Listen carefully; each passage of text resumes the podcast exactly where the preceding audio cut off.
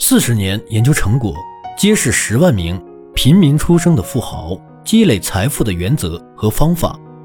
让我们一同走进财富的世界。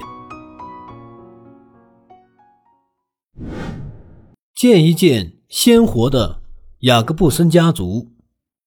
报纸头条看不到雅各布森家族的身影，他们没有中乐透，也没有像亚马逊或搜狗那样。建立科技公司，他们的财富源于稳定、简朴的生活方式，以及几十年如一日做出的有利于财富积累的决策。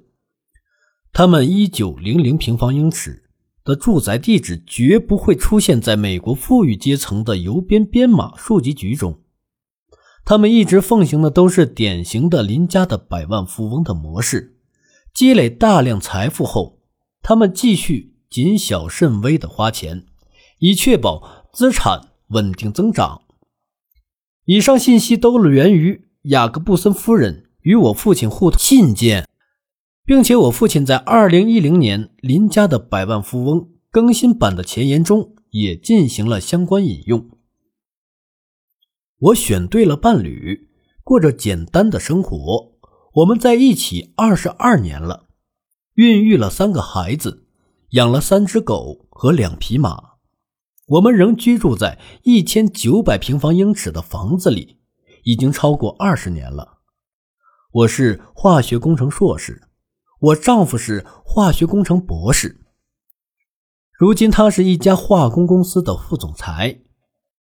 我在高中是全优生，高考考了一千一百七十分，成了我们家族里首个大学生。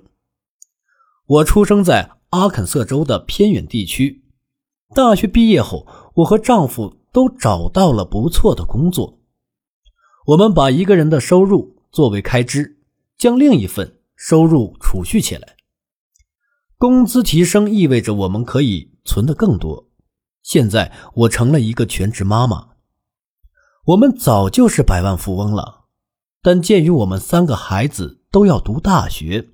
我们仍不是很富有，有时候孩子们会觉得家里很穷，因为我们经常吃超值菜单上的菜品。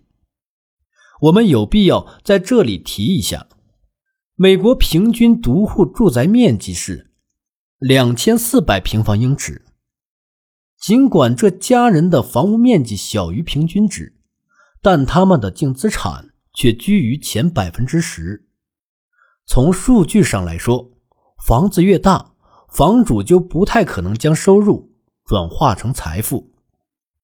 大约百分之九十二的房主都不是百万富翁，但大多数人却住着超过一千九百英尺的住宅。未来三十年退休储蓄将出现四千亿美元的缺口，但雅各布森家族不需要为之担忧。随着美国人寿命越来越长，可供选择的退休金计划也越来越少，保障财政独立以及舒适退休生活的担子，更多的落在了两个人的个人身上。雅各布森家族从不会心存侥幸，尽管媒体渲染的内容与之大相径庭，但是普通人中的百万富翁的确存在。并且生活的很好。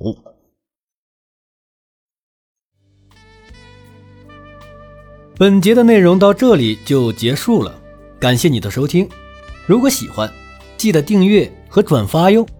我是小东北，让我们在下一节再见。